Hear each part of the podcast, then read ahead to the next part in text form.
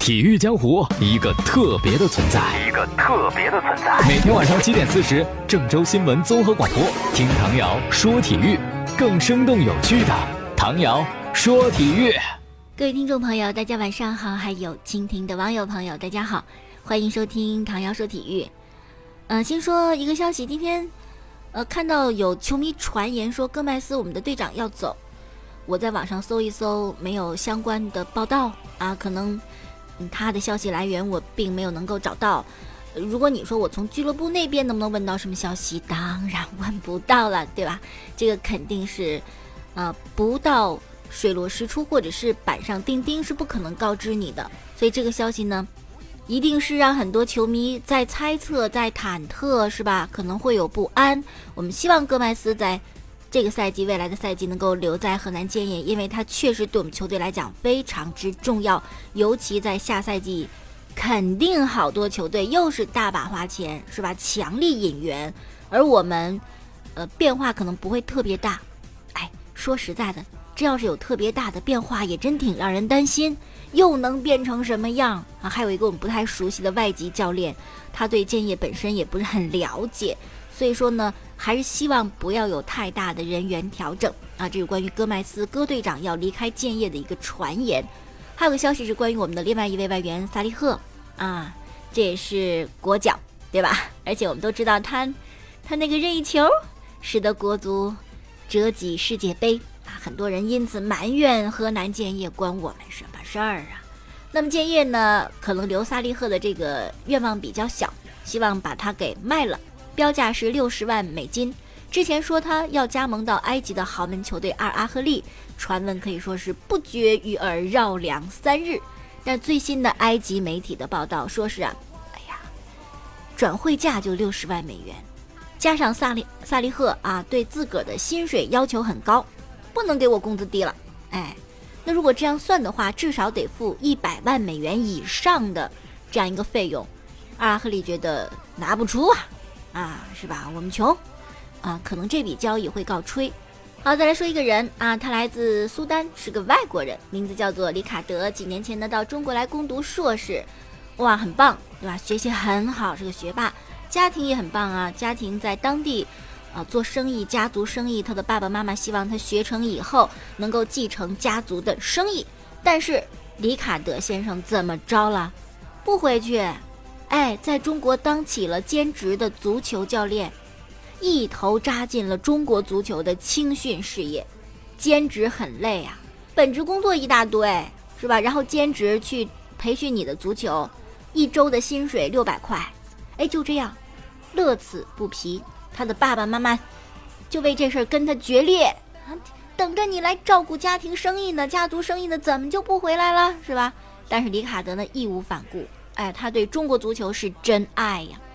其实中国足球真的爱的人很多，比如说球迷啊，虽然老是说啊，球迷编中国足球的段子，输球之后呢还骂他们，但是确实很爱这项运动。比如说一个最新的调查，二零一七年央视收视率的调查，收视最高的足球比赛，然后乒乓球和排球，是吧？可见中国足球备受关注。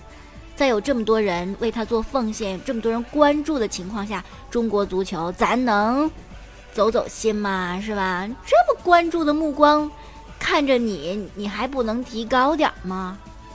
再说下拜仁慕尼黑，海因克斯老帅归来之后，哇，拜仁又像当年的拜仁了，是吧？根本不需要担心联赛的排名和比赛成绩，而且呢，老帅海因克斯还求变呢，要干嘛？要改打双前锋，现在拜仁不在多哈集训吗？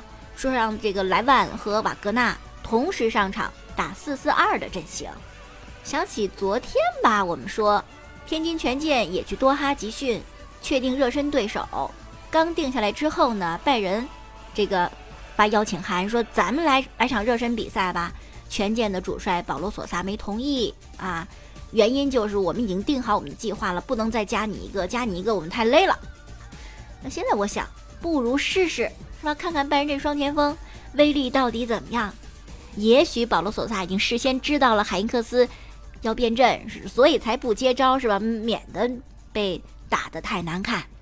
好了，再说英超的比赛，今天凌晨四点钟，二十二轮一场焦点战是曼城在主场在伊蒂哈德球场三比一战胜的沃特福德。哇，开场三十秒，哎，三十九秒，特别快，斯特林的进球，然后呢，对方还自摆乌龙，这第二个阿圭罗锁定胜局啊，这厉害了，领先第二名十五分啊，这英超少有的就没什么可玩的了，是吧？都不到一一半儿吧。哎，这有一有一半了啊，这已经没什么悬念了。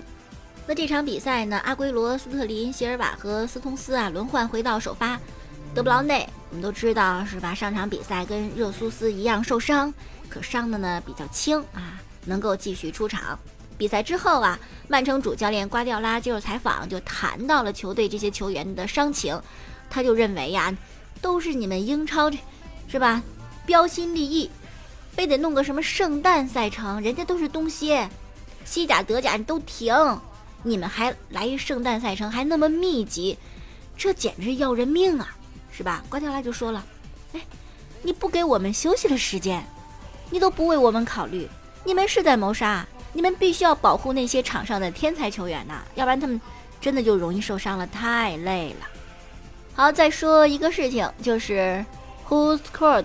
呃，评选的十二月西甲最佳球员梅西九点零六分，这分挺高，当选了十二月的最佳啊。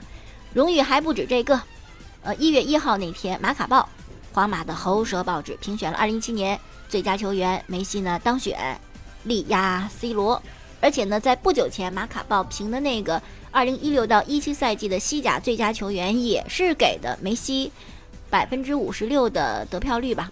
为什么没有给金球先生呢？啊，怎么给了梅西呢？马卡报的解释是这样的：说对于球迷来讲，球员个人的表现胜过集体的荣誉啊，因此呢，我们把梅西列为一七年的最佳球员，而不是 C 罗。马卡报呢还说了，是吧？现在这争论呐，不是梅西是不是世界最佳，而是他是不是史上最佳球员。我的天啊，这个荣誉这这就给大发了，是吧？马卡报什么时候也改成没吹了呢？不知道 C 罗看到这报纸啊，马卡报这番评论会不会又不太开心？前两天新年啊，是吧？跨年啊，很多球员都晒了照片儿。梅西呢是晒了和家人的合影，庆祝新年的到来。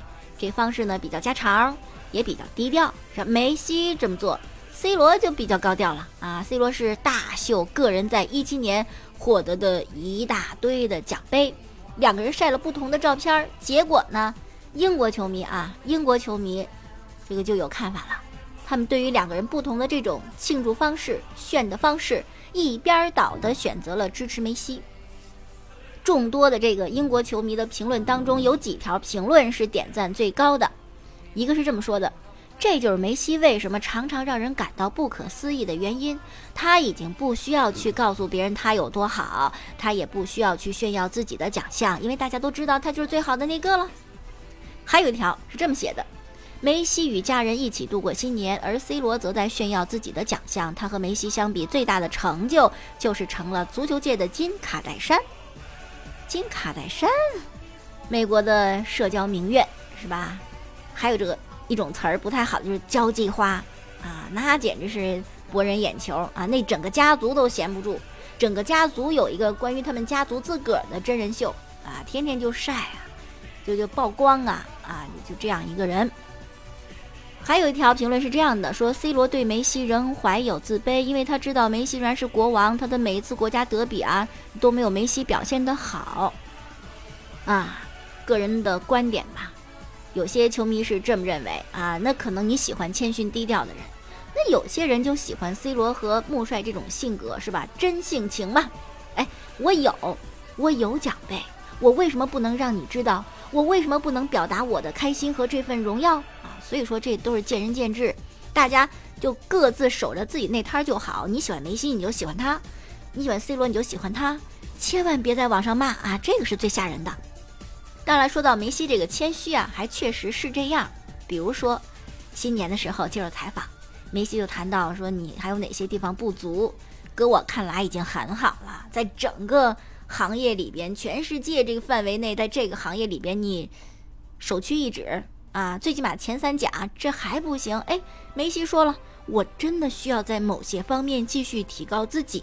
大家能够猜到是哪个方面吗？对了，就是踢点球，是吧？这个点球的命中率确实不高啊，就跟奥尼尔这个三分球一样啊，不不，还不是三分球，三分球还难呢啊，不是三分球，就奥尼尔这投篮，投篮呢啊，两分球这个罚篮呢，就这个命中率不到百分之三十三啊，所以说梅西在这方面确实需要提高。踢点球，你的命中率堪堪超过百分之五十，那是不成。再说一个人获得荣誉的事情是阿扎尔，切尔西的球员当选了2017年的比利时足球先生。去年的比赛呢，阿扎尔是帮助切尔西获得英超的冠军，带领比利时杀入到了俄罗斯世界杯的正赛。在孔帕尼因伤缺阵期间呢，他也成为国家队的队长啊，确实还是表现得非常之好。那么排在比利时足球先生第二、第三位的是德布劳内和卢卡库。哎呀，再说说桑切斯吧，一个穷人家的孩子。踢球踢出来之后呢，其实也没忘本啊，还给家乡修路什么的啊，也挺好。但是呢，就对冠军这个渴望啊，没有办法满足。尤其是你是从巴萨离开的，你在巴萨你能拿多少冠军是吧？而你再从巴萨转会到阿森纳，你发现哇，拿个冠军太难了，比那小小女孩背那乘法口诀都难啊，实在是拿不到啊。怎么办？年纪也不大。你不拿冠军，有有的人心里边他真的是很难接受，是吧？就想走，然后在阿森纳呢不好好干，那个出工不出力，备受吐槽。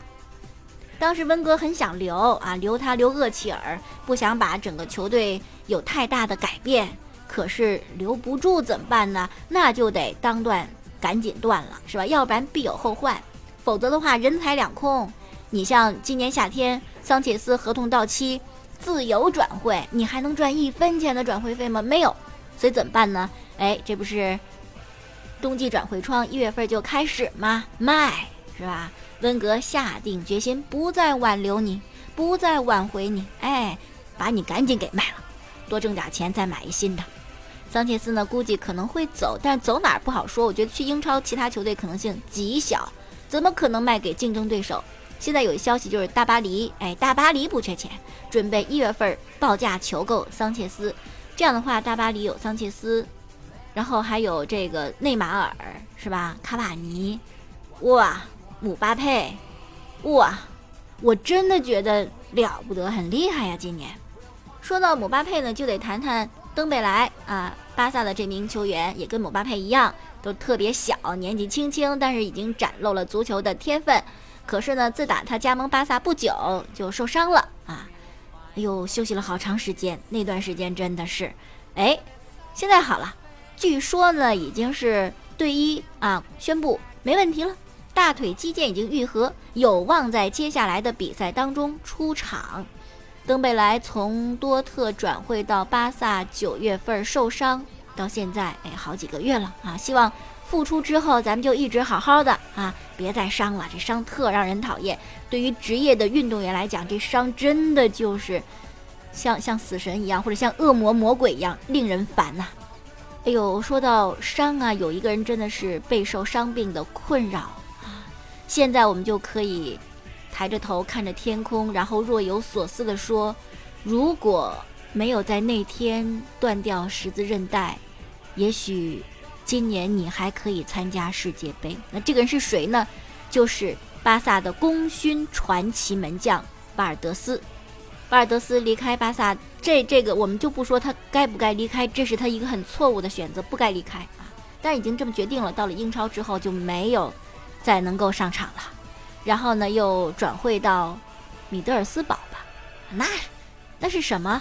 是吧？在那么一个弱的球队也没有办法上场比赛。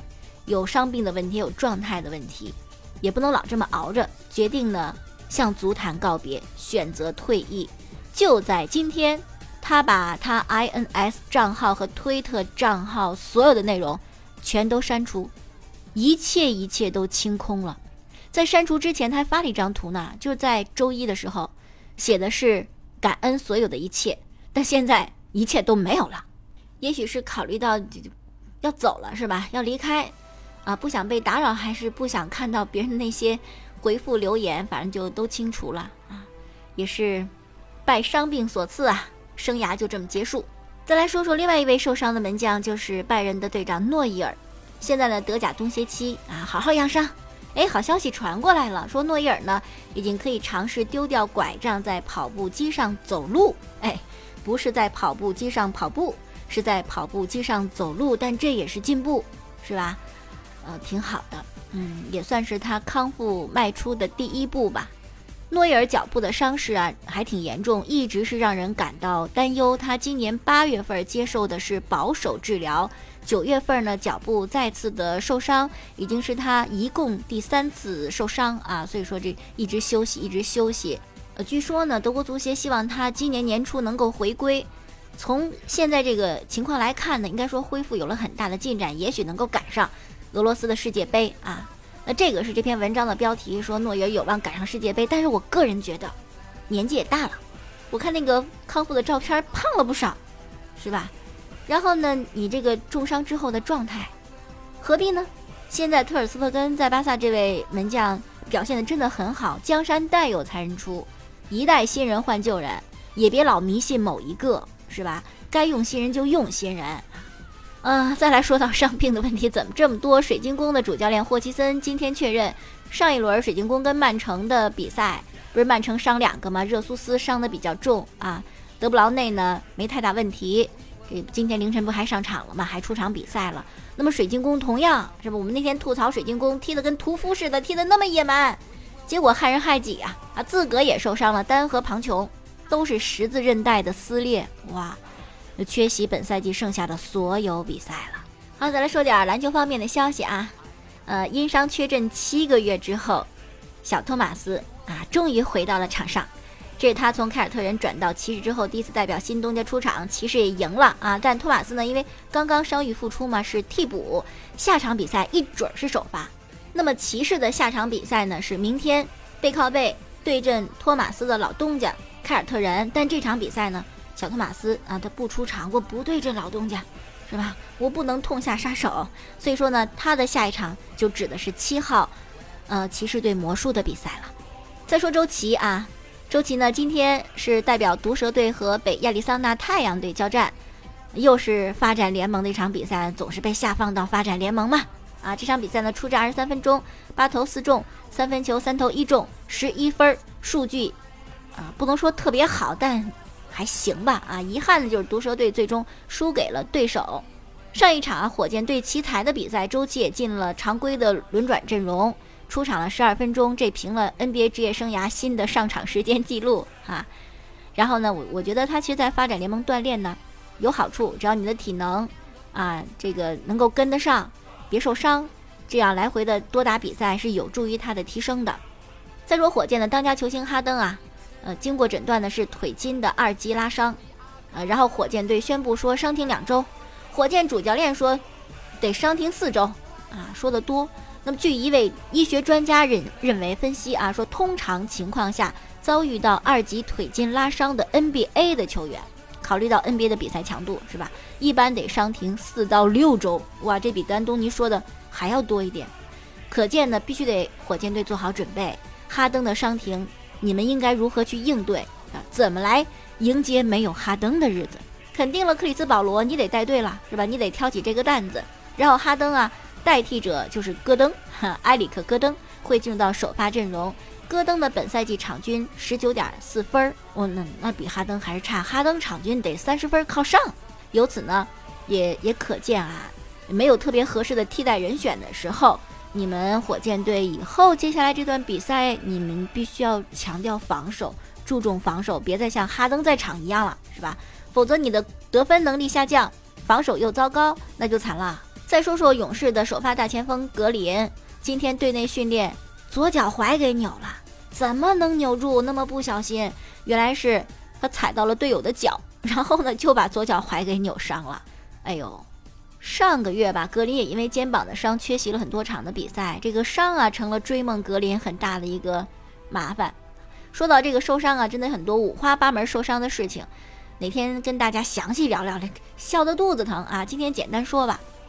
先说这个之前西班牙的头号国门卡尼萨雷斯啊，这个世界杯前夕在酒店洗澡，香水瓶掉下来砸了脚，脚部骨折啊。但是他的这个退出呢，成就了卡西利亚斯的彻底上位。两千年欧锦赛布冯剃须刀割破了手指韧带，这是怎么割的啊？只好也告别那年的欧洲杯，然后也成就了扑点球扑得特别好的托尔多。再说一个人啊，巴西队的队长埃默森，零二年世界杯的时候，你你好好的当你的队长呗，不，哎，我当守门员，我客串守门员，结果呢，救球的时候动作太大，手臂脱臼，退出世界杯。更可笑的是，阿根廷的射手帕勒莫，很有名的一个前锋球员，在西班牙杯啊和莱万特，他当时是比利亚雷亚尔的，跟莱万特的比赛打进制胜进球之后呢，冲到场边跟球迷庆祝，结果呢，看台的护墙塌了，然后这左腿压到骨折，提前告别了那个赛季，告别了零二年的世界杯。最后呢，给大家说一个特别可笑的事情：八五八六赛季好早了，拜仁对阵不莱梅。拜仁队有一个球员叫做奥根塔勒啊，以以凶猛硬汉闻名。当时呢，做了一个铲球动作，那个气势吓人，觉得要把你整个都拦腰铲断，是吧？结果呢，这个被他铲的不莱梅的传奇射手沃勒尔真的被那股气势吓得瘫倒在地啊！其实奥根塔勒那个铲球动作都没有做全，就是吓唬你。但是沃勒尔就是被这股气势给吓倒了，然后呢？莫名其妙拉伤了自己的腹股沟，整整休战了五个月啊！这传出去，江湖当中还怎么立足啊？是不是太丢人了？被吓的吓受伤了。好了，简单说这么多吧。最后呢，呃，一个事情就是今天舒马赫，F1 的著名车王是吧？四十九岁的生日，还是依然昏迷。通常大家理解的植物人，躺在床榻上。其实我觉得人人生真的很难预料，是吧？你想，F1 赛车这项运动，速度与激情，是不是？而且他也特别喜欢极限运动，非常喜欢冒险。可是没有想到，前半辈子是这样的，后半辈子呢，却是在床上没有知觉的度过。人生真的是世事难料啊！希望大家都能够幸福平安。好了，今天就说到这儿了，感谢听众的收听。收听晚上节目回放呢，可以在蜻蜓 FM 上搜索“唐瑶”两个字，找到“唐瑶说球”，也可以在每天晚间七点四十分收听郑州新闻综合广播播出本档节目，也可以关注我的微信公众号 “xx 一二三”。好，明天再见。